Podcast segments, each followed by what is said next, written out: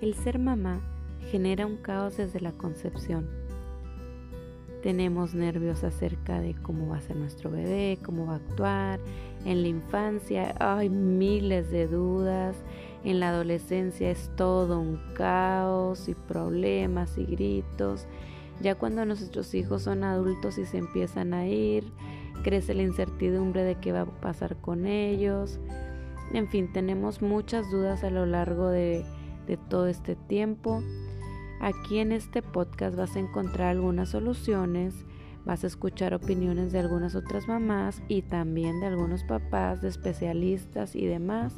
Esperemos que puedas encontrar soluciones y que te guste muchísimo este podcast que es hecho para ti.